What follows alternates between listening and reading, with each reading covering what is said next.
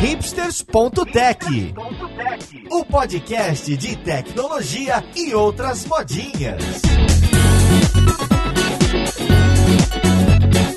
Olá, hipsters de todo o Brasil, seja bem-vindo a mais um episódio do podcast. Eu sou o Paulo Silveira e chegou a hora de vocês desapegarem. No episódio de hoje a gente vai conversar com uma dessas startups que estão bombando no mercado, que é a OLX. Então vamos lá conhecer a equipe de desenvolvimento que vai conversar com a gente hoje.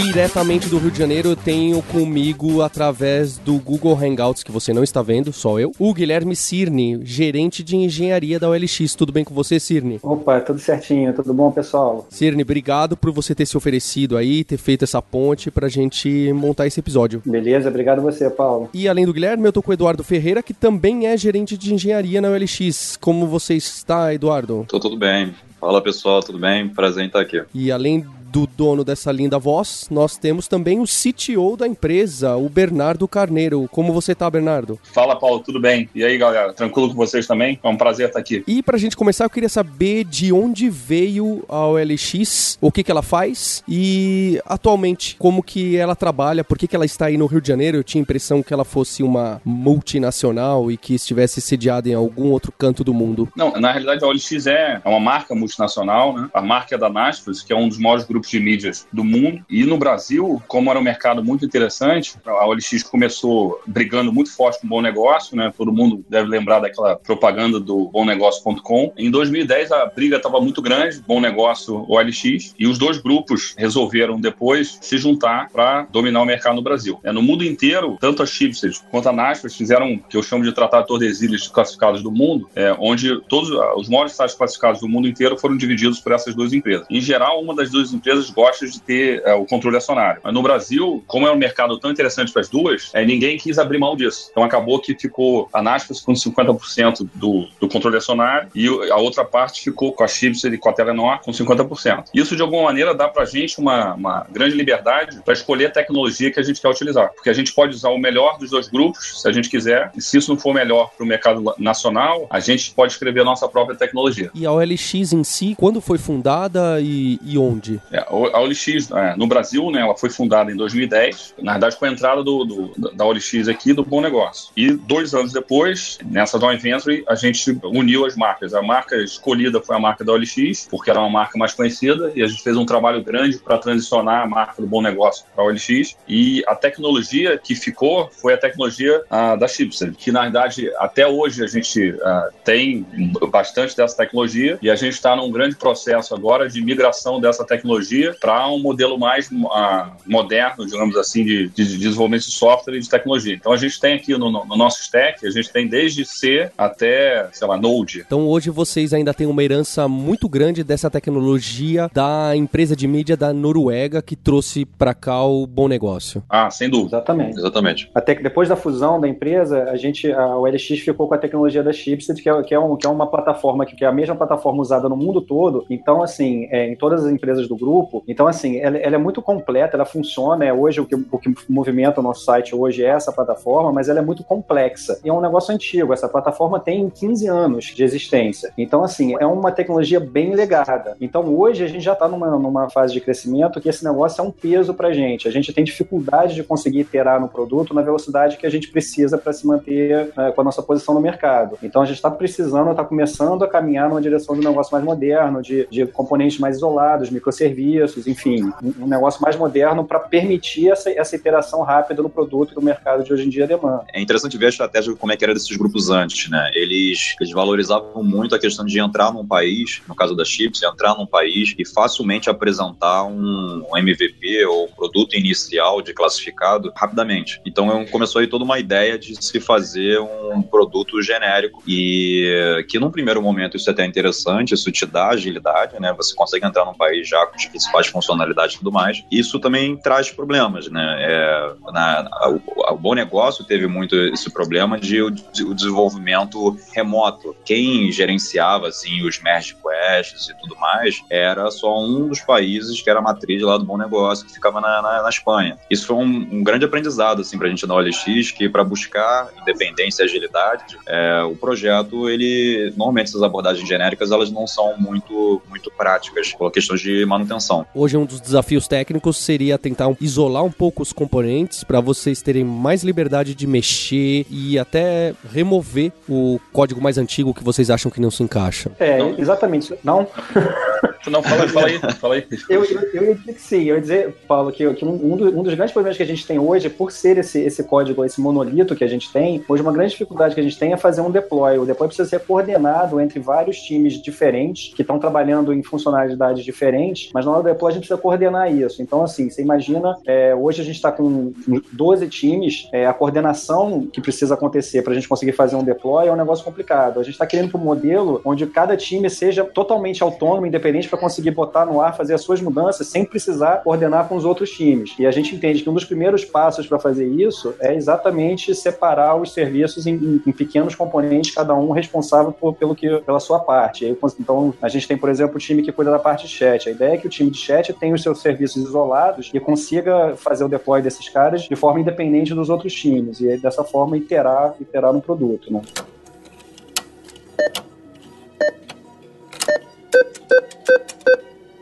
Bem, eu conheço o LX, já usei, mas acho que tem ouvinte que não conhece muito bem como funciona. E para ser sincero, eu também não sei onde que aparece muito a monetização, como que o LX gera receita. Queria que vocês explicassem um pouquinho como que funciona, quem é o foco do cliente para vocês e essa monetização. Bem, eu acho que é o grande diferencial da OLX é exatamente um conteúdo uh, que a gente chama único dentro do site da gente. A gente incentiva muito que as pessoas, é isso que a gente chama do hábito de desapegar, né? Que as pessoas, todo mundo tem alguma coisa para desapegar dentro da sua própria casa. A gente incentiva que as pessoas coloquem esse conteúdo único dentro do site. Isso gera um interesse também das pessoas que estão buscando esses produtos. Né? Isso gera um círculo virtuoso, B2C. Então, isso coloca a gente numa posição diferente, por exemplo, do Mercado Livre, que a gente não enxerga nem diretamente como um competidor da gente, porque eles focam muito mais no B2C. E com, com esse conteúdo único, né, na verdade, a gente consegue atrair tanto usuários que a gente chama de privado, que são aquelas pessoas que querem vender as coisas que eles têm em casa, por exemplo, não, não tem mais uso, como alguns clientes que a gente chama de é Pro, né, que são pessoas, na verdade, que já usam a LX como negócio. Né? E o nosso modelo de negócio é, é relativamente simples, onde usuários privados, eles nunca vão pagar ah, para anunciar na plataforma. A nossa ideia é que isso, o conteúdo ali seja sempre gratuito. E os usuários Pro, como eles é, de fato têm o um negócio ajudado pela OLX, de alguma forma, a gente acredita que um percentual dessa receita a gente pode usar para melhorar cada vez mais o, o, negócio também, porque a gente está gerando valor no, no ecossistema. Houve muito trabalho aqui na empresa de tentar definir algum tipo de produto pago para o usuário com pouco impacto na vida dele. A gente fez teste com usuários de algumas abordagens, tiveram várias rodadas com user tests, a gente filmando e, e tentando ver certas reações, padrões e, e, e, comportamentos que pudessem gerar uma reação negativa no mercado, né? E a gente começou a ter a abordagem, principalmente nos produtos pagos, né, do usuário ter que pagar para inserir, que talvez fizesse mais sentido para os usuários. Então, a primeira abordagem, que é a abordagem até hoje, é a de casas e carros, né? São duas categorias muito fortes na OLX, onde os produtos, eles, eles têm um valor de mercado muito alto, assim. Se você for comparar com um celular, se for comparar com uma cadeira, pô, um carro ele é muito mais caro, sabe? E aí essa foi a ideia, de ter um preço muito acessível. A gente tinha visto nossos concorrentes, nossos concorrentes, eles apresentavam preços muito maiores do que os nossos. Então a gente pensou em atacar de uma forma positiva, né, esses dois é, verticais, onde isso não impactaria tanto no bolso dos nossos usuários, como qualquer empresa, né, que tem que buscar uma forma de, de, de monetizar, que fosse possível aí de, de conseguir arrecadar. É, deixa eu, acho que, acho que a é. gente pode resumir, a, a, monetização, a OLX tem basicamente três formas de, de monetizar, né? Como o Bernardo falou, é, a gente tem o nosso, nosso, nosso foco principal é o mercado C2C, e isso é sempre gratuito, mas mesmo esse usuário privado, que, está vendendo alguma coisa particular dele, ele tem a opção de pagar para ter o seu anúncio destacado durante o tempo, aparecer no topo das buscas e tal. Então essa é a primeira forma de monetização, é com o usuário privado comprando um, um, um, um destaque do seu anúncio. A segunda forma são os usuários profissionais, aí você pensa um dono de uma uma imobiliária ou dono de uma concessionária de carros que usa o LX como negócio, ele costuma cadastrar um volume grande de anúncios comparado com os usuários privados. E aí a OLX tem uma série de pacotes para você comprar anúncios, então 40, 40 anúncios por mês, 100 anúncios por mês e tal. E essa é a segunda forma da gente monetizar em cima desses dos usuários profissionais. E a terceira forma é o que a gente chama de parcerias, que é basicamente é, ou publicidade no site, então algum, anunciante que que quer anunciar no site, aí a gente tem tanto a publicidade direta quanto a publicidade indireta, e também é, parcerias como, por exemplo, a oferta de seguros ou, ou de, é, ou de financiamento para comprar imóveis. Então, você vai comprar um carro, a gente oferece é, ofertas de, de seguradoras parceiras, por exemplo. Então, assim, grosso modo, essas são as três, as três principais é, formas que a gente tem de monetizar hoje na OLX. E eu imagino, então, com esse foco de cliente para cliente, né? Uhum, apesar uhum. De, de ter B2C aí de alguma forma, mas o, o, foco de vocês ainda é outro, que o desafio técnico é, me parece ser mais complicado, ou pelo menos mais focado para entregar apps mobile que sejam interessantes para todo tipo de público, né? Porque imagino que vocês peguem uma gama muito grande de classes diferentes e pessoal que tem poder aquisitivo bem diferente, é isso? É, exatamente. Eu acho, eu acho que uma, uma das coisas que é muito importante, assim, 90% do nosso tráfego vem do Android, né? Porque tem alguns produtos que são premium, provavelmente o, share de Android e iOS é mais equilibrado. Mas no nosso caso, na verdade, ele representa o que o Brasil representa. Então, como no Brasil uh, o share de Android é muito maior e, e a gente, uh, na verdade, a gente tem, assim, 60% da, da internet do Brasil passa pelo nosso site, né? Eu acho que a gente, a gente acaba refletindo um pouco essa realidade brasileira. Uma coisa que é interessante, mas eu, que eu não lembro dado de cabeça, Bernardo, é, se você tiver, qual é a porcentagem de, dos brasileiros que, que realmente já venderam alguma coisa usada ou compraram. Porque eu acho que esse é um dos principais argumentos de que por que o Brasil é tão, é tão importante nesse mercado de classificados. É, eu não sei se tem o total, mas hoje a gente, a gente tem é, uma média, eu tô vendo aqui, uma média de 2,2 milhões de vendas por mês. Dá 50 vendas por minuto. Aí tinha até uma, uma, um comercial antigo que ficou famosinho, não sei se o pessoal lembra, que era do 4 anúncios por minuto, era um jinglezinho engraçadinho e tal. Isso, não, não sei exatamente há quantos anos atrás, eram 4 por minuto. Hoje a gente já, já tá em 50 50, vendas utilizadas por minuto.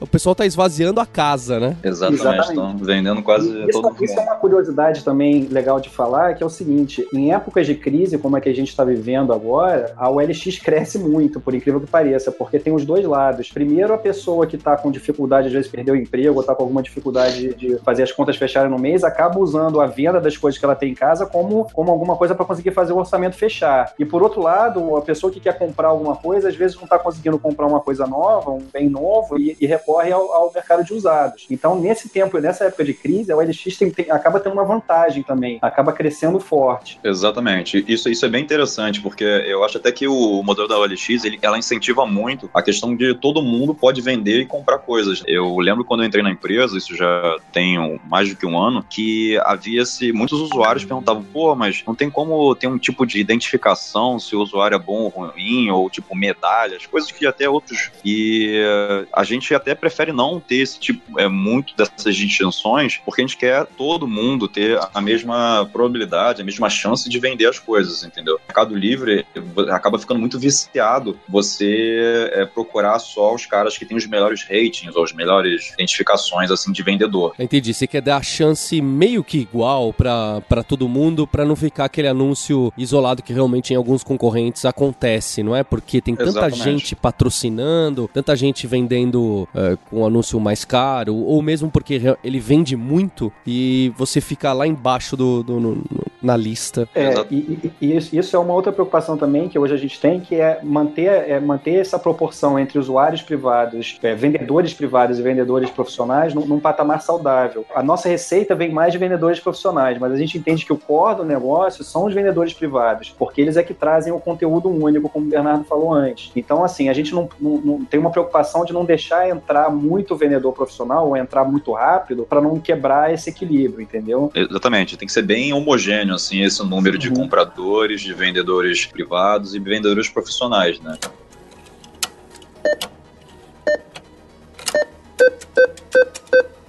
Agora a gente tá conversando aqui com o pessoal técnico e vocês estão falando para mim detalhes de, de negócio, decisão de produto. Vocês aí na OLX, mesmo sendo parte da equipe de engenharia, vocês participam dessas decisões, por exemplo, ah, pera lá, não vamos jogar o, o usuário não, não profissional lá para baixo, isolado e aparecer raramente, que senão a gente vai perder o cara que sempre acreditou na gente e que fez o nosso nome. Quem é que participa desse tipo de decisão e, e, e de guia aí na empresa? Vocês têm voz? Assim, eu acho que isso é uma coisa bem legal da cultura que a gente está criando aqui, é porque a ideia é que realmente o, os squads, os times sejam autônomos. A gente tem implementado de forma bem forte a cultura de OKR. Assim, eu, eu vejo, já trabalhei em empresas anteriores que assim, departamentos usavam OKR, né? Na verdade, a gente fez uma forma que toda empresa usa OKR. Né? Para quem não sabe o que são os OKRs, na verdade, é, assim, é uma, digamos que é quase uma filosofia que veio da Intel. O, o Google, na verdade, fez um negócio ficar bem conhecido, mas é basicamente você definir objetivos macro, né? É, a gente define os, os, os objetivos nível da empresa anuais e a gente define algumas métricas, que são os key results, que fazem com que a gente consiga saber se a gente atingiu ou não esses objetivos. E a, aqui na OLX a gente faz isso de forma colaborativa, de alguma forma, então é uma diretoria, o CEO e a diretoria é, dão alguns insumos para os times, eles trazem outros insumos e a gente define OKRs anuais. E aí cada time,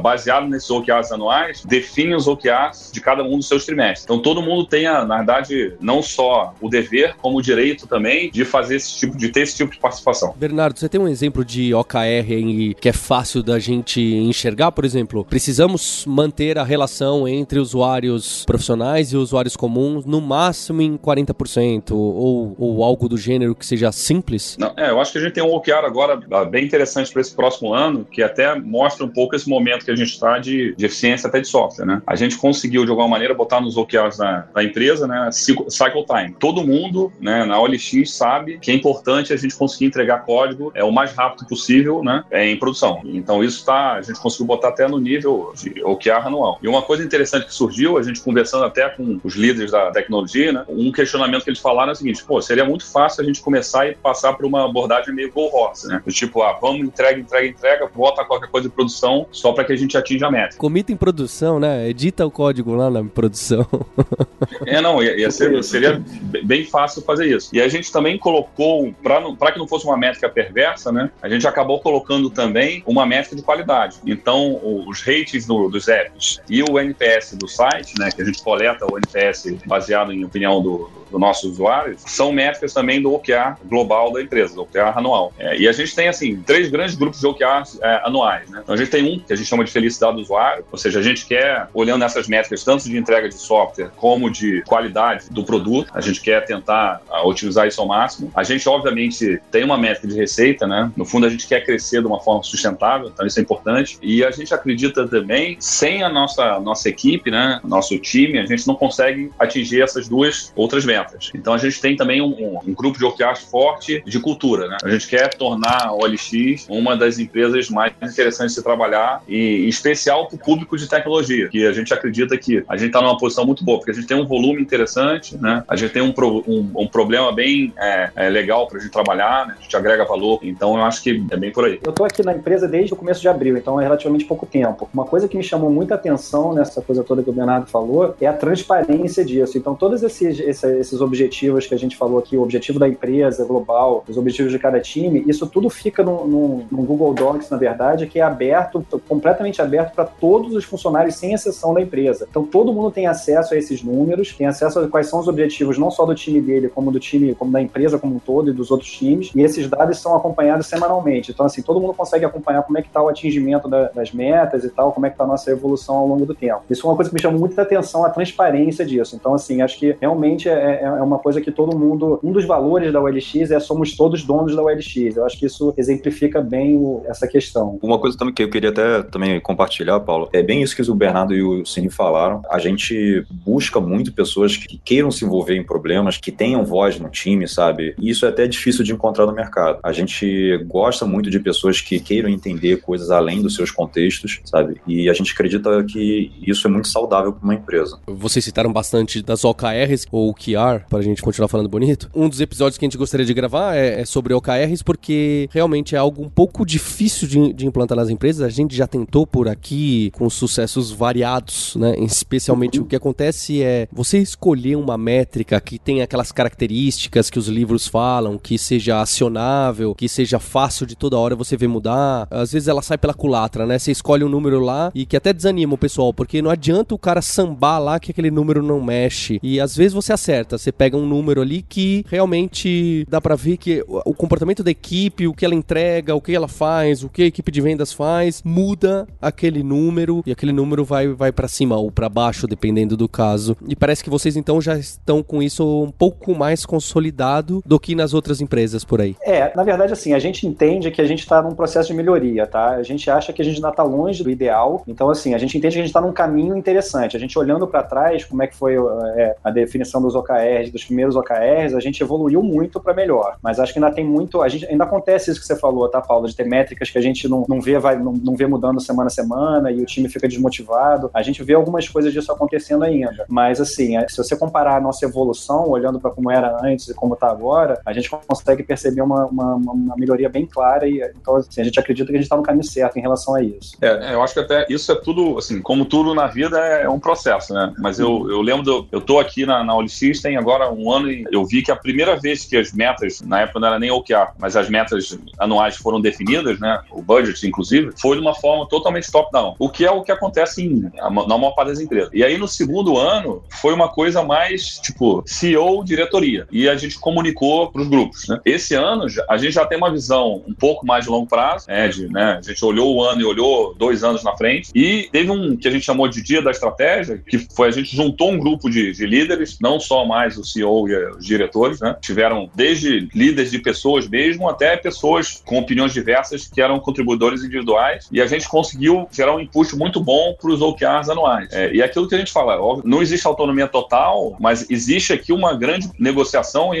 e aquilo que o Ciro falou, que é uma grande é, grau de transparência, né? A gente tenta ser o mais transparente possível. E cada vez mais, então todos os OKRs são públicos, a gente tem reuniões de OKRs é, semanais agora, a diretoria fala de OKR, todos os times falam de OKR, a gente, na tecnologia em produto, a gente tem uma, uma agora uma reunião quinzenal, que é para que a gente passe por todos os líderes de produtos de tecnologia falando de OKR também. Então a ideia é que isso esteja cada vez mais disseminado na cultura da gente, e a gente ainda, claro, tem alguns itens que são milestones, né? Principalmente que a gente tem ainda um código legado muito grande em alguns casos. Mas a gente tem cada vez mais feito um exercício para uh, ficar o tempo todo questionando como é que a gente pode melhorar isso, ao ponto de a gente conseguir botar uma métrica de entrega de software para que todo mundo na, na, na OLX visse isso. O descobrir a métrica ideal, assim, realmente é muito desafiador. Todo quarter a gente tem um momento ali de, de amadurecer o pensamento do quarter anterior e talvez tentar uma outra métrica, mas eu acho que umas coisas que é mais importante isso, eu acho que é um grande, está sendo um grande diferencial, é um novo mindset, é a questão de trabalhar orientado a dados, é a questão data driven, de você mudar isso nas pessoas, de usarem menos suas opiniões, começarem a usar mais dados. Isso é uma diferença brutal, sabe? Eu acho que com dados, com fatos, você consegue quebrar qualquer tipo de argumento, qualquer tipo de discussão. Então tem até uma frase famosa que diz que in God we trust, others must bring data, sabe? Essa questão de com dados você não tem contra como argumentar. E o OKR ele é muito inspirado nisso, né? É de você tentar definir o seu sucesso baseado em metas, em metas e, e dados, em métricas. E é curioso que essa frase é, é de um estatístico britânico, se não me engano, e chegaram para ele falando: "Olha, é, tá escrito que numa palestra você falou essa frase". Ele falou assim: "Bem, se eu falei, me mostre os dados". Muito bom. e parece que não foi bem isso que ele falou, mas acabou acabou pegando. Né? Eu também acho que é, é fundamental a gente trabalhar em cima de dados. Eu só acredito que na hora que vai dar esses pulos, né, as reuniões que a gente tem mais de, de estratégia de negócio, de falar para onde vai mesmo, tem uma hora que é guts, né? É, você tem os dados, às vezes você nem tem dados daquilo lá. Você fala, poxa, parece que vai ser legal a gente cobrar dos do pessoal que anuncia carro e casa. Eu já vi esses números aqui, é, mas eu tenho um sentimento que talvez só de casa ou só de carro, né? Tem um pouco aí que é a convivência de vocês dentro, respirando o que o cliente de vocês faz e o dia a dia conversando e etc, né? Eu acho que realmente trabalhar com dados e uma mistura um pouco da sua inspiração, para não dizer chute, faz um balanço bom. Essa questão do que você tá falando do, do, do, gut, assim, eu, por exemplo, opero muito dessa forma, mas eu acho que é, é muito para geração de hipóteses. No, no, caso específico da gente, que eu acho que é, a gente está tentando almejar é, obviamente a gente vai trabalhar no gut, a gente vai gerar as hipóteses, mas como é que eu verifico se o meu, meu gut está funcionando bem ou não? Porque é, é, eu acho que o, o, grande desafio é, às vezes, a gente conseguir mudar a direção baseado em alguma coisa um pouco mais tangível. E, obviamente, como tudo, a gente está falando, é um processo, então a gente fala um monte de coisa que, ah, tá no livro lá, academicamente funciona dessa forma, e quando a gente vai ver na realidade, não é tão fácil assim. Mas eu acho que a gente tem conseguido, em, em, vários casos, trazer a discussão para um lado mais até fático mesmo. Um exemplo bobo é assim, a gente começou há, há pouco tempo a ver que tem alguns problemas em ambiente de produção. Eu acho que a gente começou a ver que a gente estava meio cego. É, um, um, um, dia, assim, eu falei, pô, como é que a gente consegue determinar se teve um problema no data center, a gente teve uma falha do, é, de alguns servidores, teve uma queda no serviço, não sabia, a gente estava meio perdido, não sabia onde era. E a gente começou a ter, buscar, né, deixa eu olhar os gráficos, deixa eu ver se tem alguma informação que eu possa descobrir em algum lugar. E a gente começou a achar vários probleminhas que a gente tinha. Então eu acho que, é, no mínimo, ter o exercício de ficar o tempo todo buscando esses dados faz com que gere disciplina que a gente melhore o negócio. E, e eu acho que é isso que a gente tem feito cada vez mais aqui.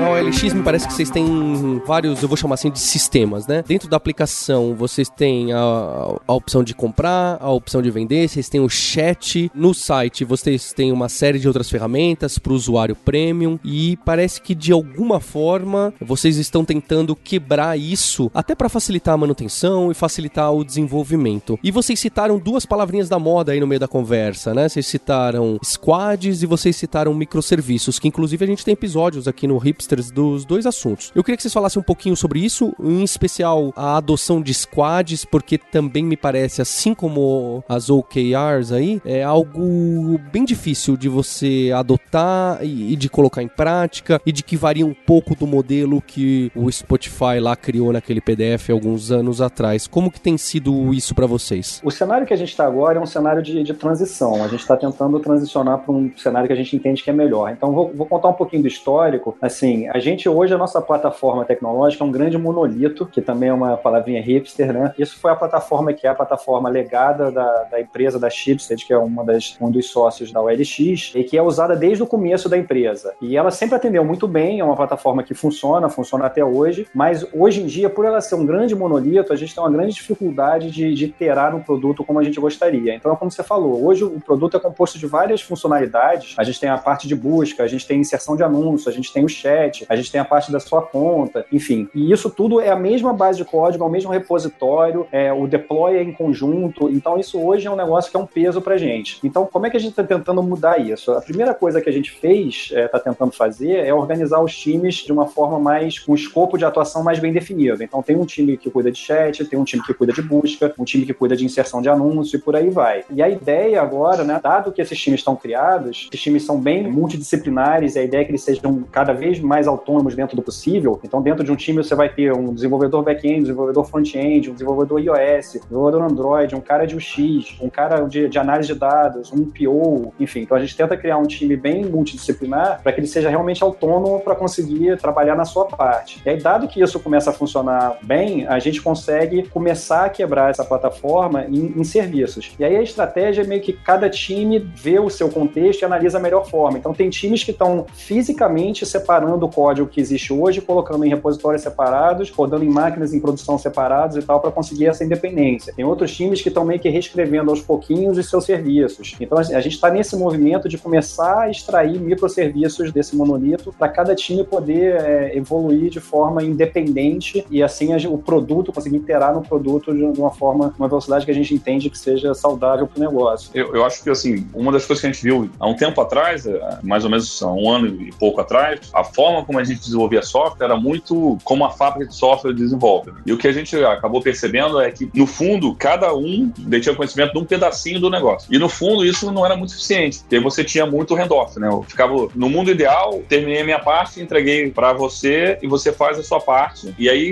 entrega para outra pessoa que vai fazer a parte dela até o código para produção. Mas, na prática, a gente sabe que desenvolvimento de software é, é um processo iterativo. E o que a gente começou a fazer agora aqui, eu acho que foi um grande momento de vamos colocar colocar as pessoas, como o Cid falou, orientada ao negócio, né, componentes do negócio, e mais que isso, vamos deixar que a informação seja o mais transparente possível. Então, para dar um exemplo, há pouco tempo a gente começou um projeto aqui grande, que é, vamos pegar toda a nossa infraestrutura, vamos juntar pessoas que entendem da infra, pessoas lá que entendem mais do, do back-end, pessoas que estão aqui há, há, mais tempo, pessoas de mobile, é, gerentes, pessoas que antigamente faziam só QA. Vamos botar essas pessoas todas numa sala e vamos gerar um grande mapa de tudo que a gente tem na OLX e como que a gente vai fazer para dividir conhecimento, né, os modos em cada um desses grandes grupos. E a gente começou a perceber quanto mais informação a gente compartilha, mais fácil fica de a gente começar a gerar as soluções. Então a gente está pegando esse grande monolito, dividindo em pequenos pedaços e fazendo com que cada um desses grupos almeje trabalhar de forma independente. Você pode me citar um exemplo de grupo, por exemplo, tem um grupo para o chat, tem um grupo para o que exatamente? Tem um time que ele é focado é, na parte que a gente está chamando de mensageria. Hoje em dia é basicamente o chat.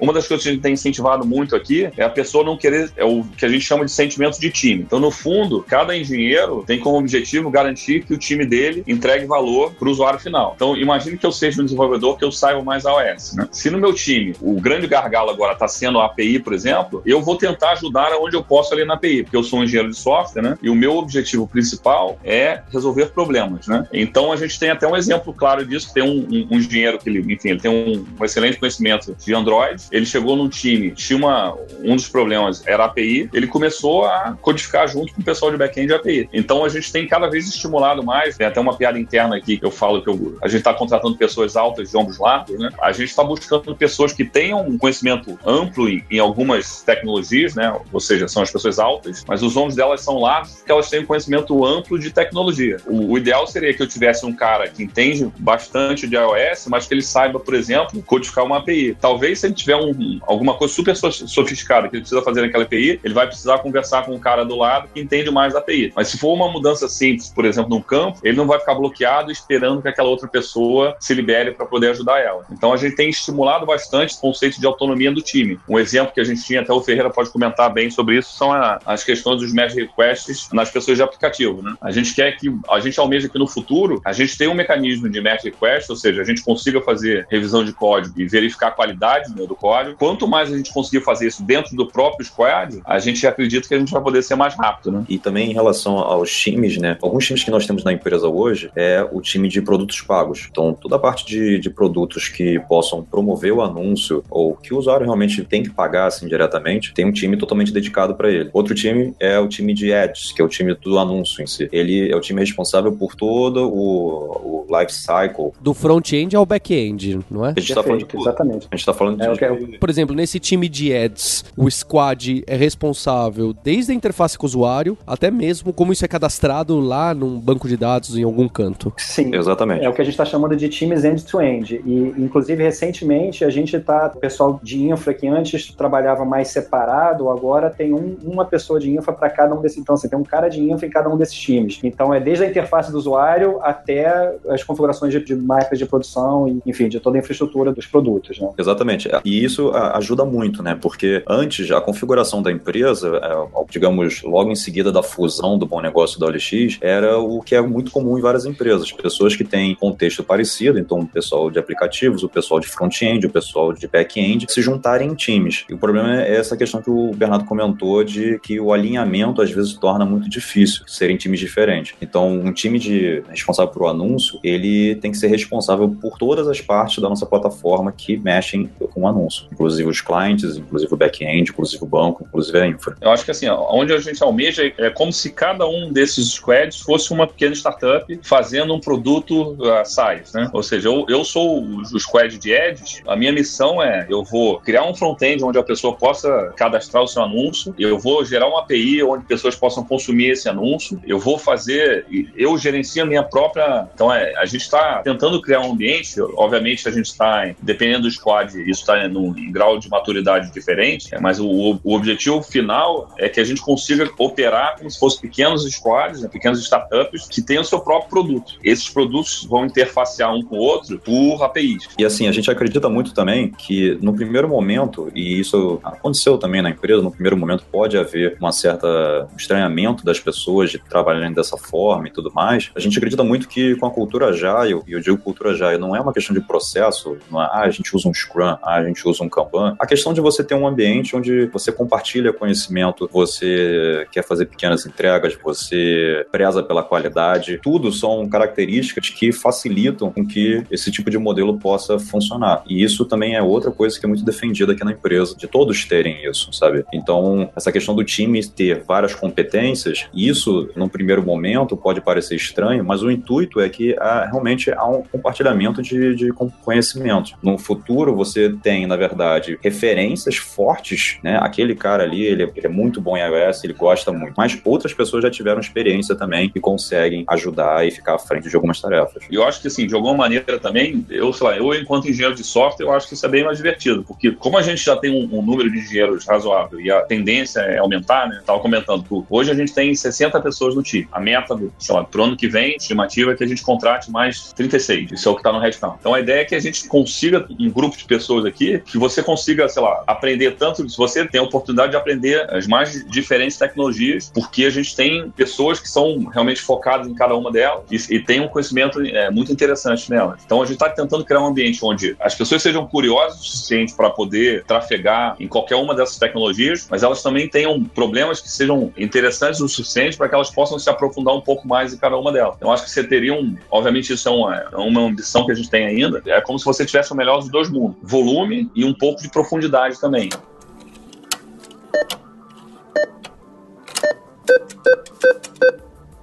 Então, agora que vocês já quebraram essa equipe de 60, que realmente é, é, é muita gente, é uma equipe de tamanho muito considerável, em diversos squads, então parece que realmente é um momento essencial de pegar aquele monolitão e tentar fatiá-lo em microserviços ou talvez até em servições grandes, uh, por enquanto, porque realmente tentar mexer todo mundo na mesma base de código, que é o mesmo deploy, é o mesmo tudo, para 60 pessoas, começa a se tornar um, um projeto bem complicado de dar manutenção. Sim, é, realmente a gente precisa quebrar esse monolito. Hoje nós já temos exemplos de parte dos sistemas que foram ou arrancadas desse monolito, ou novos projetos que começaram já de uma forma correta, digamos assim, do ponto de vista de microserviços. Boa parte do chat, inclusive, está em microserviços. O projeto ele já começou com essa pegada. É extremamente importante dar liberdade ao time. Eu acho até que o que eu acho interessante é que não só a questão do OKR, não só a questão dos squads, a simples quebra de um monolito, ela pode representar uma mudança muito maior do que simplesmente de código. Ela envolve times, ela cria times, ela cria metas específicas para esses times, então ela tem métricas específicas e é muito isso que está acontecendo na empresa. Tem duas coisas para falar, assim, basicamente o que a gente está fazendo é, é aquela velha história do Conway's Law, né? Então a gente está separando os times. Inclusive esse tema já apareceu umas duas vezes aqui, né? Próximo disso. É, então o Conway's Law é, é a lei do, do Conway que diz que a arquitetura do seu software, a estrutura interna do seu software vai refletir a estrutura organizacional, a estrutura da sua organização. Então assim, isso pode ser uma coisa muito ruim, mas se você fizer de forma deliberada, isso pode ser bom. Então, assim, a gente está estruturando a organização de uma forma que a gente consiga estruturar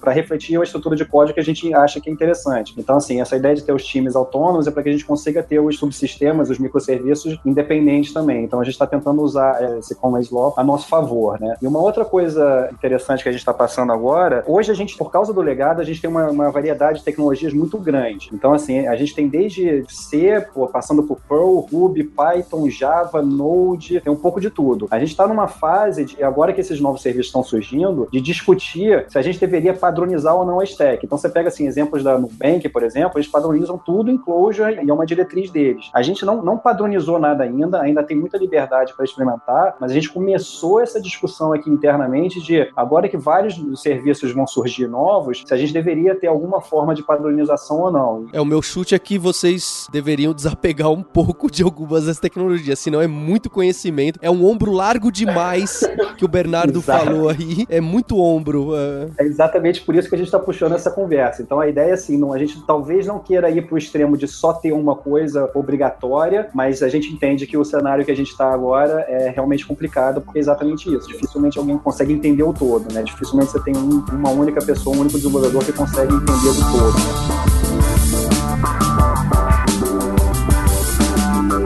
Acho que foi um papo muito interessante que espero que você ouvinte também tenha enxergado como trabalha uma empresa que cresceu muito rápido, que vende um software legado monolítico e que agora tem um time gigante com um monte de outros produtos e tentando organizar a casa aí usando o que há de mais hipsters e moderno, do Squad ao microserviços e, e OKRs, que eu acho que é o desafio de muito ouvinte tem aí, né? Que está com aquela base gigante, equipe gigante de desenvolvimento e não sabe para onde correr. Espero que tenha trazido muita inspiração, trouxe para mim. Queria agradecer o Guilherme, o Eduardo e o Bernardo pelo tempo. Obrigado, pessoal. Ah, que isso, Paulo. Obrigado a você. E queria agradecer em especial a você, ouvinte, pelo seu download, pela sua assinatura e pelo seu review aí na iTunes Store. Tô esperando também. Até um próximo episódio. Tchau.